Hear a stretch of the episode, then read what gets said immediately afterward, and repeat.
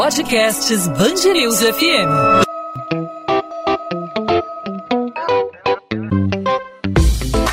Dois às 20, com Maurício Bastos e Luana Bernardes. Neste sábado, dia 19 de setembro, é celebrado em todo o planeta o Dia Mundial do Doador de Medula Óssea. E mesmo nesse momento difícil que a gente vem vivendo, né, as doações não pararam. Afinal de contas, esse ato, como a doação de sangue, salva vidas e não pode parar nunca, né, Luana? Afinal de contas, né, Maurício, o paciente que aguarda por um transplante de medula óssea muitas vezes não pode esperar nem aí pela pandemia. Em todo o mundo, são 37 milhões de doadores. Com a pandemia, houve queda no número de pessoas cadastradas, o que já era esperado, claro, mas o impacto não foi significativo. Bom, para a gente entender a importância desse ato, vamos conversar com a Daniela Oliveira. Ela é coordenadora técnica do Registro Nacional de Doadores Voluntários de Medula Óssea, o REDOME, o REDOME que é coordenado pelo INCA, o Instituto Nacional de Câncer. Daniele, obrigado por aceitar nosso convite aqui na Band News FM, seja muito bem-vinda. É um prazer. Daniele, quais foram os impactos sentidos durante a pandemia na doação de medula? Houve a mesma queda percebida no caso das doações de sangue? É, o impacto, na verdade, ele é sentido de forma diferente, tá? Por quê? Na prática, em relação à entrada de novos doadores no nosso cadastro, houve uma redução, foi uma redução pequena, em torno de 20%. É, a gente considera pequena por quê? Porque nós estamos falando de um universo de 5 milhões e 200 mil doadores no Brasil e mais 32 milhões de doadores internacionais, então 37 milhões de doadores. Então, essa redução de novos doadores, na verdade, é, ela não representou uma redução da chance dos pacientes que hoje estão em busca de encontrar um doador. O que nós observamos também é que esses doadores, esses cadastros que entraram no nosso banco de dados nos últimos meses, muitos são cadastros que já estavam em andamento, já que tem várias etapas de testes laboratoriais, e que as coletas tinham sido realizadas antes da pandemia. Durante a pandemia, sim, houve uma procura menor nos hemocentros por novos cadastros. Mas nós também entendemos que isso seria esperado em função das recomendações de isolamento social. Então, muitas das estratégias de cadastro de doadores, elas envolvem campanhas né, que, por questões da pandemia, foram, é, não ocorreram, né? Então, é, não houve. Agora, por outro lado, para os pacientes, quando a gente pensa na chance de encontrar um doador, isso não se modificou. É, nós, nós tínhamos um universo de 37 milhões de doadores, então o número de pacientes que buscou doadores no redondo nesse período foi mantido, uma redução de menos de 10%, e eles tinham então acesso a esses 37 milhões de doadores. A nossa maior dificuldade, na verdade, foi no contato com esses doadores, a gente conseguia falar com esses doadores, mas foi em relação a toda a logística que envolve a doação depois que a gente localiza o doador. Por quê? Porque muitos dos doadores têm que viajar. E aí nós tivemos redução de é, voos, né, até de transporte terrestre. Então nós tivemos algumas dificuldades para que os doadores selecionados pudessem prosseguir com o processo de doação até o final em segurança. Mas mesmo assim, nós é, nos surpreendemos muito positivamente, porque os doadores, apesar de todas as dificuldades, é, continuaram doando. Um outro aspecto é que a pandemia ela afetou diversos hospitais, né? praticamente todos os hospitais no Brasil tiveram casos de maior ou menor extensão é, de Covid. E alguns dos hospitais que realizam transplantes, em um dado momento, reduziram a capacidade de realizar transplantes como uma forma de preservar os seus pacientes, já que as equipes médicas de enfermagem adoeceram, enfim. Então, é, afetou sim a realização do transplante, mas não por uma questão relacionada é, à atividade do redondo. A atividade do redondo não, não foi interrompida, ela continuou, né, mas com essas dificuldades.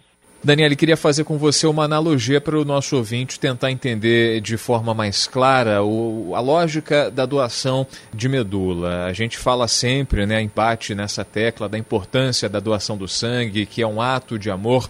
A doação de medula, da mesma forma, ou a doação de qualquer órgão, é, sempre salva vidas. Né? A doação de medula, na prática, como acontece para que a gente tenha uma ideia, é, para que o nosso ouvinte saiba como fazer? Então, Maurício, fazendo essa analogia, é, são processos bastante diferentes, né? Porque na doação de sangue, você vai a um hemocentro e realiza a doação do produto, que vai ser é, diretamente utilizado por um paciente. Né? Você doa o sangue, você deixa lá né, a bolsa de sangue, vamos dizer assim.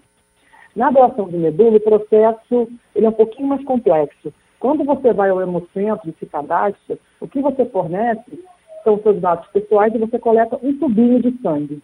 Ali você não está doando medula, você está se cadastrando como um potencial doador de medula. Esse tubinho de sangue ele vai servir para fazer um teste genético, que a gente chama de tipagem HLA, que é um teste inicial para avaliar a compatibilidade entre o doador e o paciente. Então, quando nós falamos que nós temos 5 milhões e 200 mil doadores, nós estamos falando de 5 milhões e 200 mil cadastros nesses espaços. Né? Dados pessoais e a tipagem HLA inicial. É, esse cadastro fica ativo até o doador fazer 60 anos. Então, constantemente, entram também é, cadastros de pacientes nós cruzamos os dados de tipagem HLA do paciente com o doador. Quando nós identificamos um possível doador, aí sim, eu tenho que achar aquele indivíduo e convidá-lo a prosseguir com a doação. Nesse momento, a gente tem o, primeiro grande desafio do nosso registro e na prática de todos os registros no mundo, que é localizar um doador que às vezes se cadastrou há 10, 20 anos. Por isso é importante os doadores manterem seus dados é, cadastrais atualizados. Quando a gente fala com esse doador, ele é convidado, então, a realizar novos testes de compatibilidade e, confirmando que ele é compatível, ele vai para um centro de transplante, que são processos que é feito em etapas e demora algumas semanas, onde ele vai passar por uma avaliação clínica. Se tudo estiver ok com a saúde dele, ele realmente está compatível com o paciente e quiser prosseguir com a doação, aí sim ocorre a doação de medula propriamente dita, que pode ser feita de duas maneiras. É, na modalidade mais tradicional, vamos dizer assim, a coleta da medula óssea. O doador precisa ficar internado de um dia para o outro, ele é, normalmente vai ao hospital, um centro de transplante que é selecionado com uma equipe experiente para fazer uma coleta em centro cirúrgico, sob anestesia, para garantir maior conforto e segurança, e ele tem alta no dia seguinte. A outra modalidade é por aférese, em que você vai fazer a coleta através de um procedimento similar a uma doação de plaqueta por aférese. O doador toma uma medicação durante cinco dias para estimular as células da medula a irem para o sangue e durante quatro horas, no quinto dia, ele fica conectado a essa máquina de que separa essas células-tronco e devolve para ele o sangue. Nesse caso, ele não precisa ficar internado e está liberado imediatamente após o procedimento. É, a escolha da modalidade ela vai depender do tipo de doença do paciente, de condições, às vezes, de peso entre o paciente e o doador e, claro, da preferência do doador. Perfeito. Então, a coleta de sangue para doação da medula nada mais é do que a formação de um grande banco de dados, um grande banco de informações, que é, na prática, o que é o redome, né? A importância, e daí a importância do doador manter esse cadastro atualizado. Né? Exatamente. É, quando nós nos orgulhamos de termos o terceiro maior registro, é sobre isso que nós estamos falando né? E é claro que é um motivo de orgulho. E é um desafio né? manter esse cadastro sempre atualizado, nossos doadores sempre conscientes, bem informados. Né? É nesse sentido que nós trabalhamos, para que na hora que a gente precisar, esse doador esteja localizado, esteja seguro, esteja disponível, que foi o que aconteceu né, durante esse período de pandemia. E Daniele, o que as pessoas precisam saber antes da doação de medula, né? Muitas pessoas, eu acho que têm medo, ficam receosas até mesmo com a doação de sangue. O que elas precisam saber antes de doar, antes de fazer esse ato tão importante aí para salvar vidas? É, para fazer o cadastro, o doador deve ter entre 18 e 55 anos de idade, ter um bom estado de saúde, né? é um termo bem genérico, mas assim, é, excluindo algumas condições, como histórico de câncer, mesmo um paciente que já tenha curado um câncer há 10, 15 anos, ele não pode doar medula, ou que tem uma doença transmissível pelo sangue, né, como HIV, hepatite. É, outras condições, elas vão ser avaliadas no hemocentro, quando ele for se cadastrar, e nós temos ainda informações no nosso site, redome.inca.gov.br. Você tem ali uma lista né, com é, algumas dúvidas que podem ser é, esclarecidas quanto ao cadastro. Não precisa nenhum preparo especial. O que ele precisa saber é o horário, por exemplo, de cadastro do seu hemocentro. É, o cadastro ele é feito no Brasil inteiro, então cada unidade tem é, uma, uma rotina de cadastro. É, nós também temos no nosso site essa listagem de endereços e telefones dos hemocentros que fazem cadastro no Brasil. Daniele, para a gente finalizar, assim como a gente acompanha aí em relação à doação de órgãos, né, de outros órgãos para transplante, transplante de pele, transplante de coração, transplante de fígado, há uma, uma fila né, a, a, que é regulada pelo, pelo, pelo poder público, pela área da saúde, né?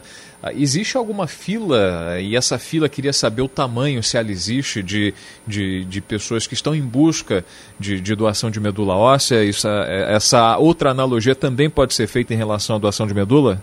Não, assim, felizmente eu acho que eu posso dizer que a gente não tem uma fila, Maurício. É, o que acontece é que, diferente do, do, doador, do órgão do doador falecido, todos estão esperando o mesmo órgão, vamos dizer assim.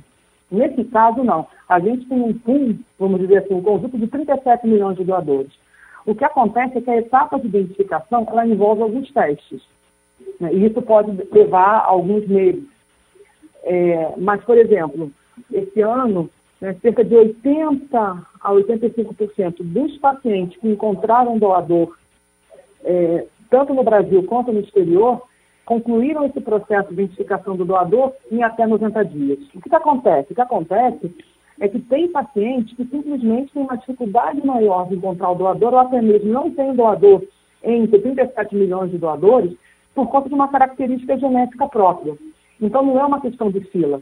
Um paciente pode entrar hoje e achar o doador em dois meses, enquanto o outro que está há seis meses ou há nove meses não acha o doador, porque ele tem uma característica genética mais difícil que é, torna né, mais complicado identificar possíveis doadores no Brasil e no exterior. E isso vale tanto para é, pacientes no Brasil quanto para pacientes no exterior. Se a gente pega o registro americano, que tem mais ou menos o dobro de doadores que nós temos, eles também não lançam doadores para todos os pacientes americanos. Então, é uma limitação, porque cada indivíduo é único. Né? O HLA, essa compatibilidade genética, é uma característica populacional. Por isso que o Redondo ele foi feito para atender pacientes brasileiros e ele atende pacientes brasileiros. Mas alguns indivíduos brasileiros têm histórias é, né, assim, de características genéticas, ancestrais hereditárias que são particulares e que a gente às vezes não consegue encontrar com facilidade na nossa população. Então não é uma fila, é uma questão mais de identidade genética, vamos dizer assim. Perfeito. Bom, conversamos com Daniele Oliveira, que é coordenadora técnica do Registro Nacional de Doadores Voluntários de Medula Óssea, o REDOME, coordenado pelo INCA, Instituto Nacional de Câncer. Daniele, obrigado aí pelos esclarecimentos, obrigado pelas explicações e por conversar com a gente aqui no podcast 2 às 20 na Band News FM. É sempre importante lembrar dessa data, 19 de setembro, Dia Mundial do Doador de Medula Óssea é um ato de amor, assim como a doação de sangue que a gente sempre fala, né? Salva vidas é um ato que não pode parar nunca. Daniela, obrigado e até uma próxima oportunidade. Obrigada a todos os nossos doadores é, e feliz Dia Mundial do Doador de Medula. 2 às 20, com Maurício Bastos e Luana Bernardes. O titular da Delegacia de Homicídios da capital, Daniel Rosa, deixa o caso Marielle Franco e Anderson Gomes. No lugar, assume Moisés Santana, que era responsável pela DH da Baixada Fluminense.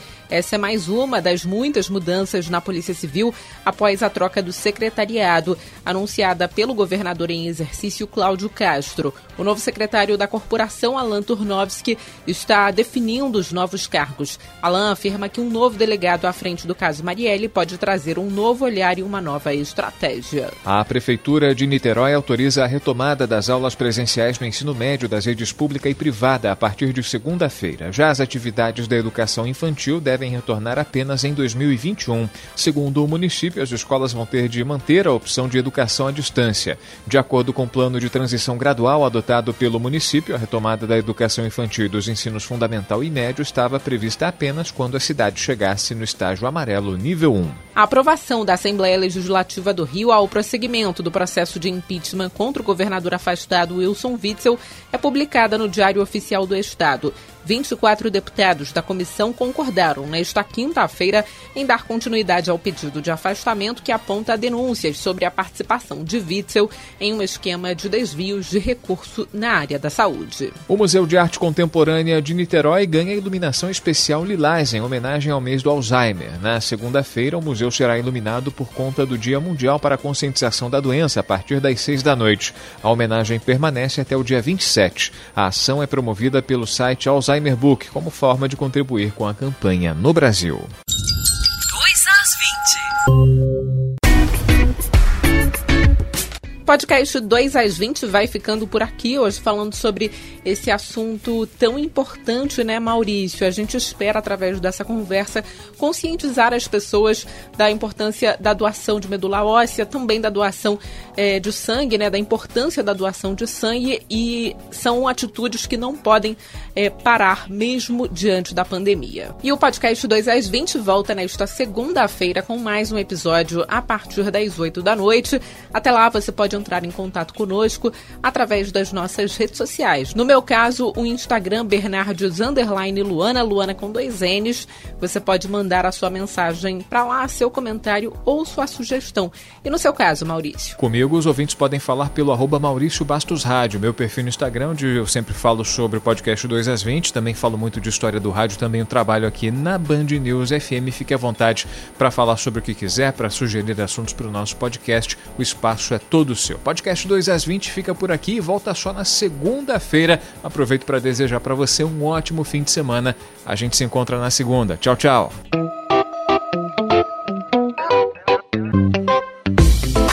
Dois às 20, com Maurício Bastos e Luana Bernardes.